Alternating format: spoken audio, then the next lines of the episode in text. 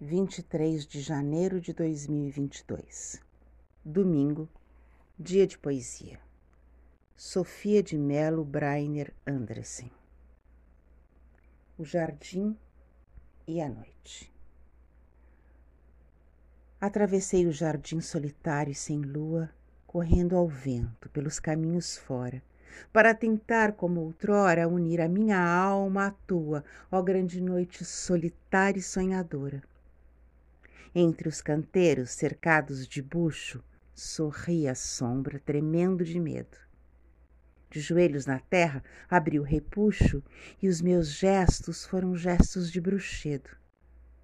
Foram os gestos dessa encantação que devia acordar do seu inquieto sono a terra negra dos canteiros e os meus sonhos, sepultados vivos e inteiros mas sob o peso dos narcisos floridos calou-se a terra.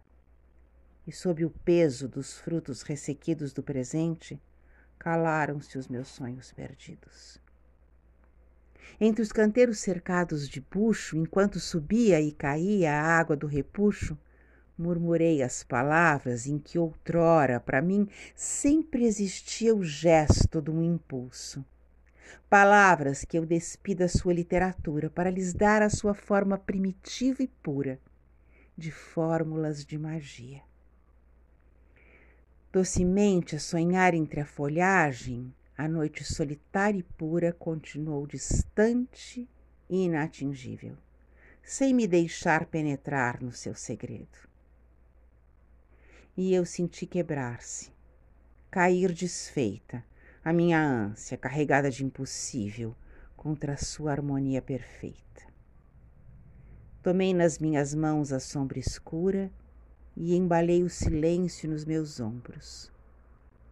Tudo em minha volta estava vivo, mas nada pôde acordar dos seus escombros meu grande êxtase perdido. Só o vento passou pesado e quente, e à sua volta todo o jardim cantou. E a água do tanque, tremendo, se maravilhou em círculos longamente.